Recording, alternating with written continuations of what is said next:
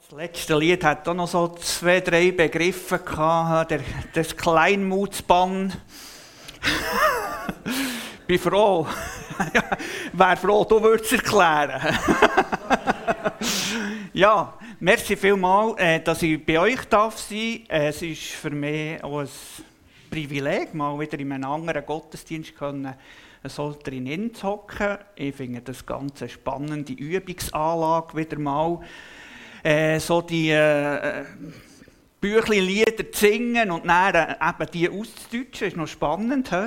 Äh, hat mich sehr gefreut, das da mit euch mitzuerleben auch die Verabschiedung hat mich gefreut. Das ist auch immer wieder schön, wie das andere machen. Oder hat das wirklich, muss sagen, das ist, äh, hat mich berührt, wie ihr das gemacht habt.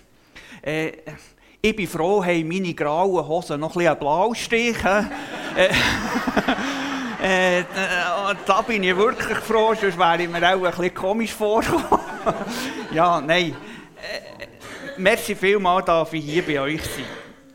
Und ich werde jetzt mit euch wirklich äh, über ein Thema nachdenken, wie das wir als Christen letztendlich so ein bisschen weltverändernd, weltbewegend können beten können.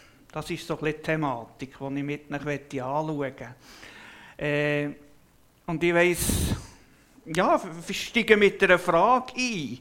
Und ihr werdet jetzt dann sagen, das ist eine so dumme Frage. Nämlich die Frage, tut Gott Gebet erhören? Sagt ihr, ja, hallo. Ist doch klar, dass Gott Gebet erhört.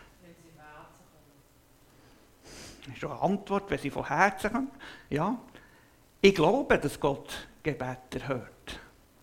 Wie würdet ihr die Frage beantworten, wenn ich würde fragen, ja, tut der Gott das Herz, äh, das Gebet immer erhören? Und da wird auch so das Beistimmt, Beipflichtende wird ja auch ein zaghafter, zögernder sein.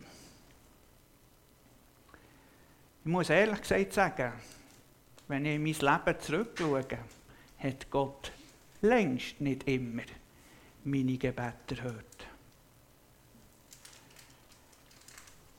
In meinen Jugendjahren habe ich gemerkt, dass die von meinen Eltern nicht funktioniert.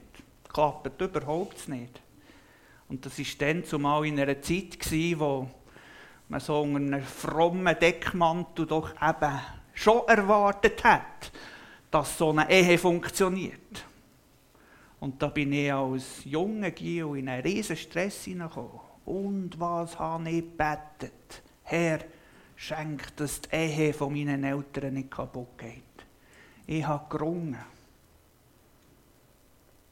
Ich habe Hoffnung gehabt. Die Hoffnungen sind enttäuscht worden. Weiter betet. Und am Schluss ist der Ehe von meinen Eltern kaputt gegangen. Ja, warum? Es ist doch der Wille vom Herrn, dass Mann und Frau zusammenbleiben. Jetzt, warum, Herr, hast du mein aufrichtiges Gebet? Nicht einmal das aufrichtige Gebet hat er erhört, oder? Vor anderthalb Jahren war ich auf der Gemeinderatsreise in Arosa. Ich bekomme das Telefon, dass mein Sohn verunglückt ist in der Aare. Weit weg, hunderte von Kilometern. Er sei bewusstlos in der Aare. Das Erste, was ich erlebt habe, das hat mich geschüttelt. Und ich habe sofort angefangen beten, Herr, schenk, dass das junge Leben nicht zu Ende ist. Gott hat das Gebet nicht erhört. Warum? Warum gibt es immer mal Situationen, wo Gott Gebet nicht erhört?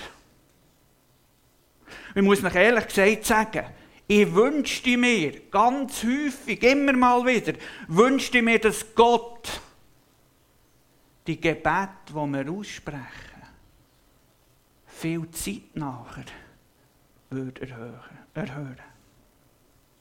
Wie viel wird beten zur Zeit, für Beendigung vom Krieg in der Ukraine. Ja, Gott wäre doch das ein kleines, das irgendwie zu lenken und zu machen. Aber um alles in der Welt her, warum? Warum erhörst du das nicht? Ja, es sind schwierige Fragen. Es sind schwierige Fragen, warum dass Gott unsere Gebet nicht immer erhört. Was würdet ihr mir sagen, wenn ich jetzt zu euch in die Seelsorge käme? Warum erhört Gott unsere Gebet manchmal nicht?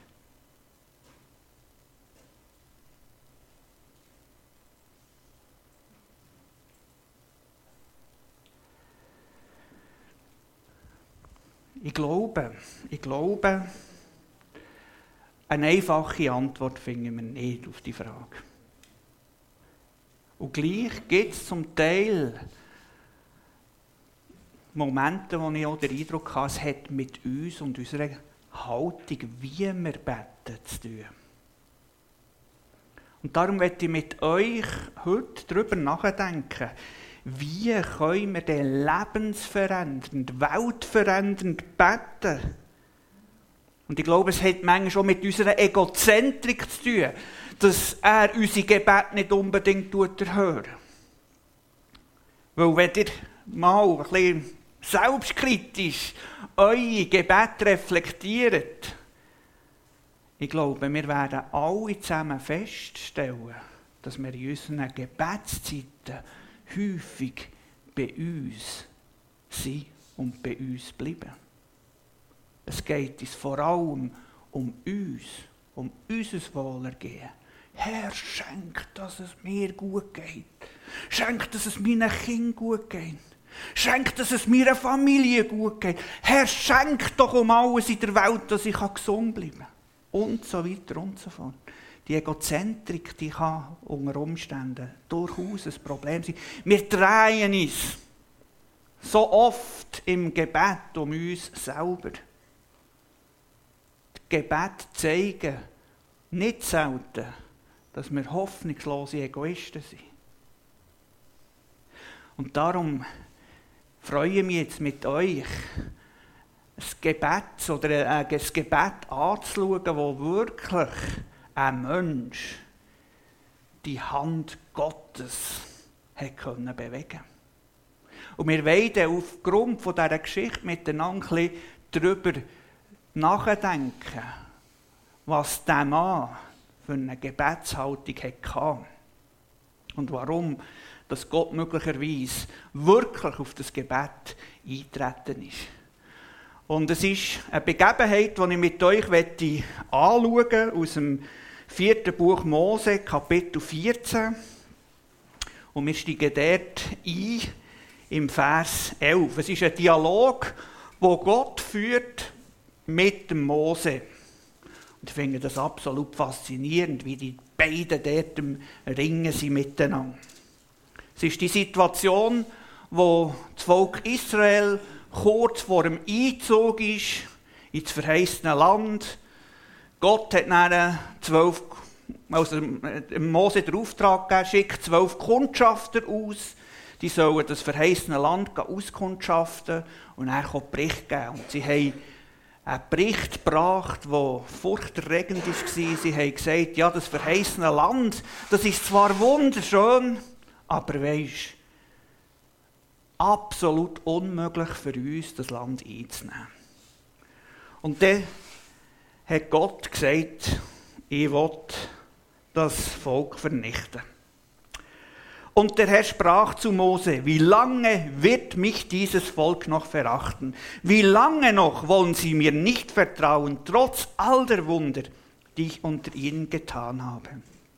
Ich will sie verstoßen und durch eine Seuche umkommen lassen. Dich aber will ich zu einem Volk machen, das größer und mächtiger ist als sie. Und jetzt kommt der Mose. Aber die Ägypter werden davon hören, gab Mose dem Herrn zu bedenken. Durch deine Macht hast du dieses Volk aus ihrer Mitte befreit und auch die Bewohner dieses Landes werden dies erfahren. Sie haben gehört, dass du, Herr, mit diesem Volk bist. Denn dem, dem du dich alle, für alle sichtbar zeigst. Sie wissen, dass deine Wolke über ihnen steht und dass du bei Tag in einer Wolkensäule und bei Nacht in einer Feuersäule vor ihnen herziehst. Wenn du nun das ganze Volk auf einen Schlag tötest, werden die Völker, die von dir gehört haben, sagen, der Herr konnte dieses Volk nicht in das Land bringen, das er ihnen mit einem Eid versprochen hatte. Deshalb hat er sie in der Wüste getötet. Herr, deine Macht soll so groß sein, wie du gesagt hast, als du sprachst, ich bin der Herr. Meine Geduld, meine Liebe und Treue sind so groß. Ich vergebe Sünde und Unrecht und trotzdem lasse ich die Sünde nicht ungestraft, sondern kümmere mich bei den Kindern um die Sünden ihrer Eltern bis in die dritte und vierte Generation. Vergib diesem Volk doch seine Sünden aus deiner beständigen Liebe heraus, so wie du ihm immer und immer wieder vergeben hast, seit es Ägypten verließ. Und damit endet dann der Dialog und spannend ist, was nachher passiert. Oder Gott ist ganz fest gewillt das Volk auszulöschen. Und da kommt ein Mann, betet und Gott steigt auf das Gebet ein und tut die Israeliten nicht vernichten. Das Fürbittegebet hat letztendlich dem Volk Israel das Leben gerettet. Und da ein Mann war, der in Riss hineingestanden ist.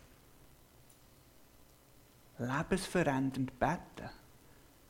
Ich wünschte mir, ich könnte so lebensverändernd, weltverändernd beten, wie das der Mose kann. Oder der Mose hätte können muss sich die Situation gleich noch mal ein bisschen vergegenwärtigen, was da hier wirklich passiert ist. Wir müssen noch ein bisschen zurückblenden, was vorausgegangen ist dieser Geschichte. Ich finde es hochspannend und, und faszinierend. Oder das Volk Israel ist ja in Ägypten lang und Gott hat starke Absicht gehabt, er will sein Volk ins verheißene Land führen. Und das war nicht ganz so einfach gewesen.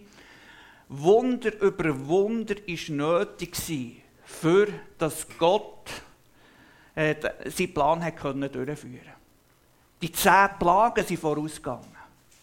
Hey, ich wünschte mir mal, dass ich so reale Wunder in so einer Dichte dürfte erleben. Wunder um Wunder, jedes von diesen zehn Plagen. Und dann haben sie gehen, die Herren aus Israel und haben wieder Wunder um Wunder erlebt. Sie dürfen erfahren und erleben, wie Gott sie tut, durch das Rote Meer durchführen. Auch dort war wieder ein Wunder nötig. Sie dürfen seine Heiligkeit erleben am Berg Sinai. Dort, wo sie die zehn Gebote haben bekommen. Sie haben die Majestät Gottes Hut nach am eigenen Leib dürfen erfahren. Auch das gewaltig. Sie dürfen erleben und erfahren, wie der lebendige Gott ihnen in der Feuersäule vorausgegangen ist. Bei Nacht. In der Wolkensäule. Bei Tag. Hey, das hätte ich auch erleben Sie dürfen erleben und erfahren, wie Gott sie versorgt hat. Mit Manna, mit Nahrung. Das ist einfach auf das Mal am anderen Morgen Nahrung vor dem Zelt. Wunder um Wunder haben die Herren und Damen aus dem Volk Gottes dürfen erleben. Und dann kommen zwölf Kundschafter und zehn davon kommen zurück und sagen, das schaffen wir nie. Das schaffen wir nie. Obwohl, dass die all die Wunder miterlebt haben. Und da kommt der lebendige Gott und sagt, so, jetzt längt es aber. Jetzt ist genug. Jetzt wollte ich das Volk Israel auslöschen. Fertig! Alles, was recht ist, jetzt längt es. Und in diese Situation kommt Mose, der Mann Gottes, und betet. Und wo Gott das Gebet, das aufrichtige Gebet von einem Mann hört, geht er auf das Gebet ein. Und wie ich schon gesagt habe, ich werde mit euch heute Morgen schauen, was denn letztendlich das Geheimnis ist von seiner Gebetshaltung. Und wir wollen mal so ein bisschen die Herzenshaltung anschauen vom Mose. Das Erste, was mich fasziniert bei ihm, ist, dass der Mose demütig ist geblieben. Es ist wirklich demütig. Es ist, glaube ich, eine unglaublich demütige Gebetshaltung, die er da an den Tag gelegt hat. Jetzt kann man natürlich sagen, ja, äh, Herbert, woher nimmst du das? Steht ja hier in der Bibel überhaupt nie etwas davon, dass er demütig war. Ja, das stimmt, das steht nie drin.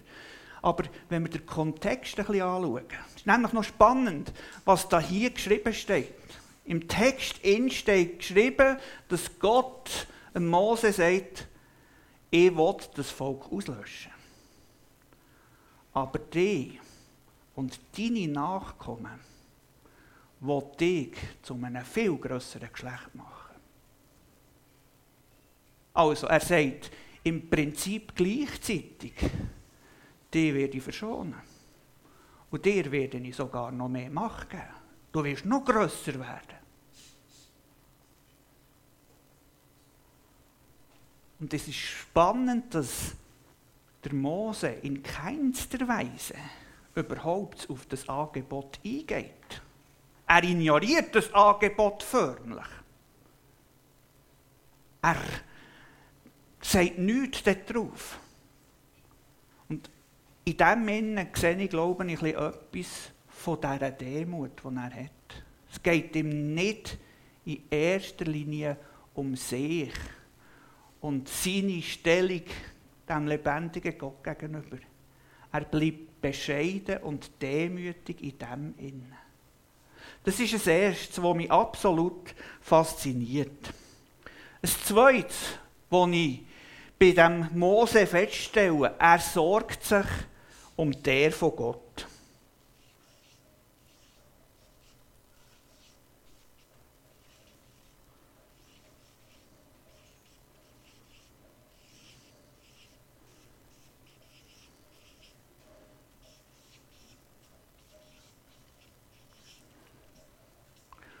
Auch das müssen wir irgendwo durch ein bisschen zwischen den Zielen lesen.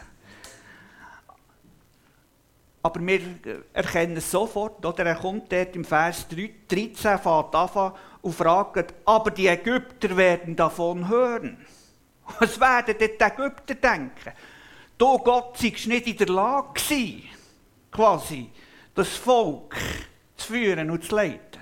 Also ihr merkt dort etwas, es ist eine, Haltung drin, er sorgt sich nicht um sich, er sorgt sich nicht um seine Position, sondern er sorgt sich darum, dass die Ehre von Gott zum Zug kommt.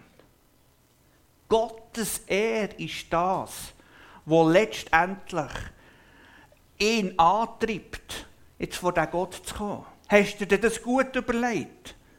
So wie du das geplant hast? Was werden die anderen denken? Die werden den auslachen. Und das hat ihn dazu geführt, ich bitte dich, Gott, überdenk das nochmal. Und dann vielleicht noch als dritte Gebetshaltung, die mir da entgegenkommt. Er identifiziert sich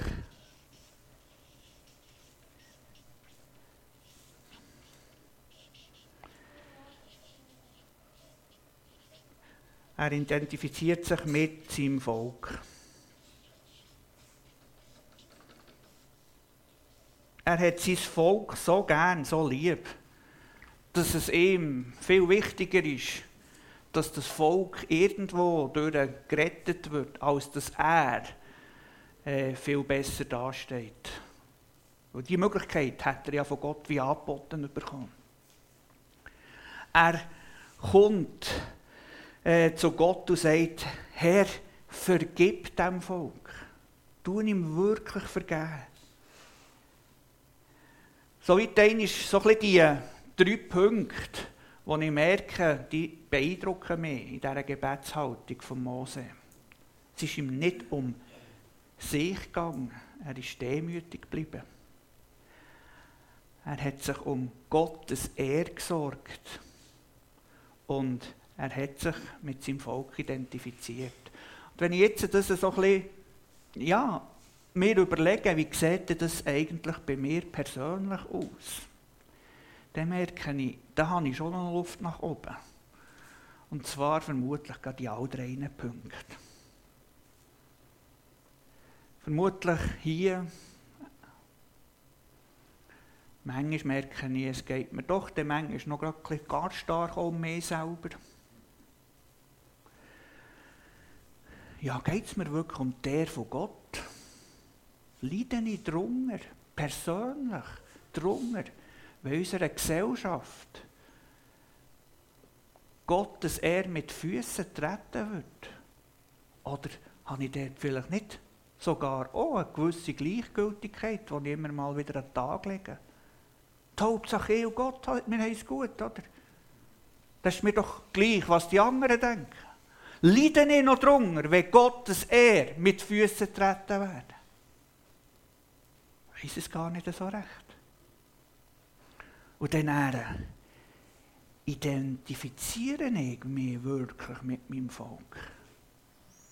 Wann habe ich vielleicht das letzte Mal für unser Volk gebetet?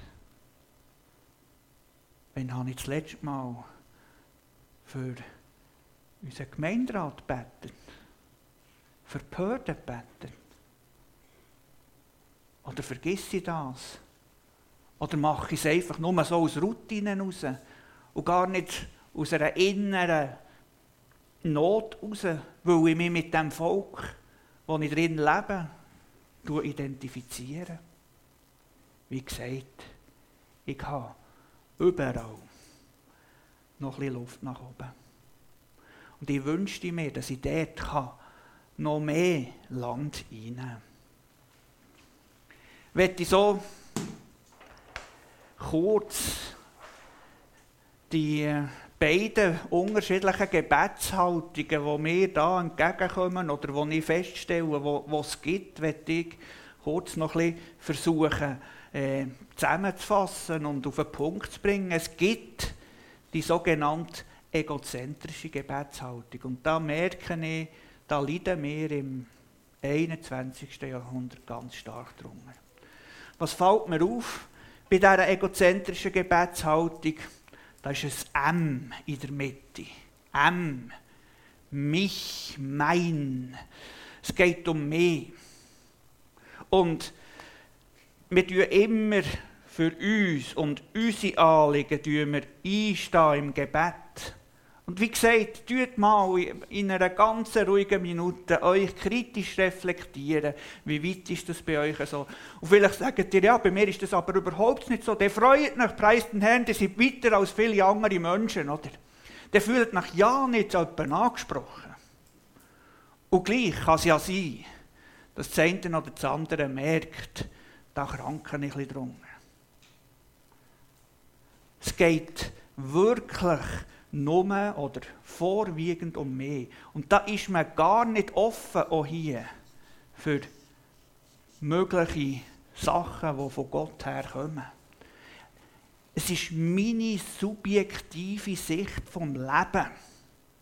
Und solange dass meine subjektive Sicht vom Leben stimmt, fühle ich mit dem Gott irgendwo verbunden.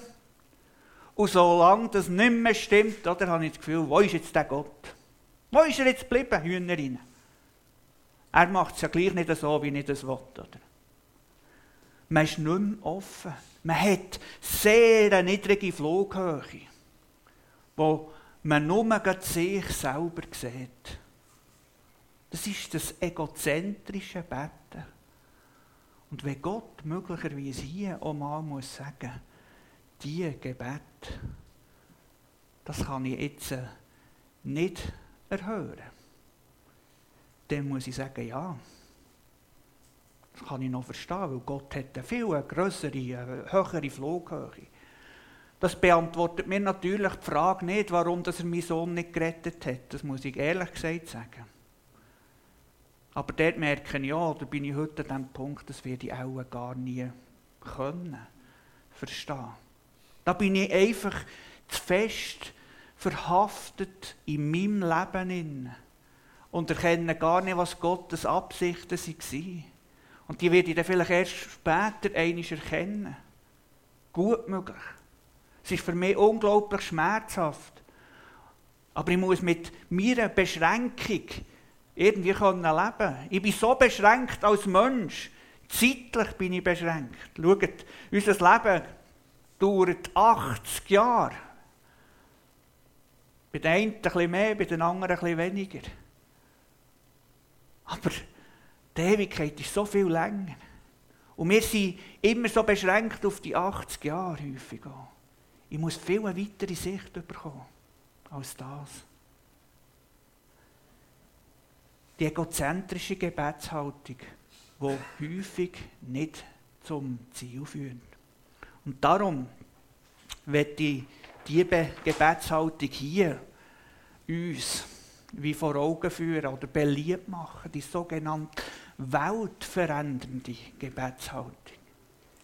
Ich wünsche mir, dass wir so beten können, dass wir die Welt verändern können. Und was mir beim W natürlich gefällt, W wie weltverändernd. Das W, das ist offen gegen oben, das ist nicht zu. Und was mir auch noch gefällt, ist, es ist gegen Uhren gerichtet. Und das eine ist bisschen tiefer als die anderen zwei. Jetzt ist die Frage, was ist das da, was ist das da, was ist das da?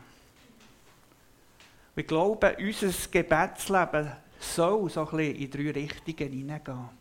In drei Richtungen. Die erste Richtung, das ist Ehre von Gott.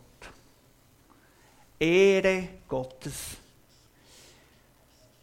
Ich finde es ja noch wunderschön noch, und auch immer wieder fasziniert. Wir hatten letzten Sonntag bei unserer Gemeinde eine Predigt zum Unser Vater. Gehabt. Äh, und dort, unser Vater im Himmel, geheiligt werde dein Name, dein Reich komme, dein Wille geschehe. Da geht es auf einmal um nichts anderes als um die Ehre von Gott. Und ich merke, wie, wie ich diesen Teil von meinem Bett manchmal ganz, ganz häufig vernachlässige. Weil ich eben immer gerade sofort bei mir und bei meiner Familie bin.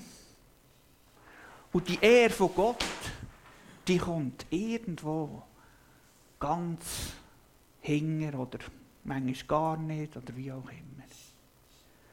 Das Zweite ist das Wohl von meinem Volk.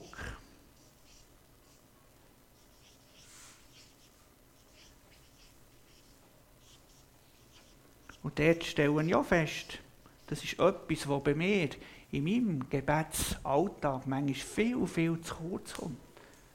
Bete ich noch um Erweckung für meine Geschwister? Leide ich mit, dass Menschen falsche Entscheidungen treffen oder das in ein Elend hineingeraten. Ich merke, es ist mir manchmal so gleich. Warum ist es mir so gleich? Weil ich so viel näher bei mir bin. Weil ich eben in diesem Egozentrischen verhaftet bin. Und dann kommt da hier noch das Letzte. Und da darf es schon auch noch mal ein bisschen um mich gehen.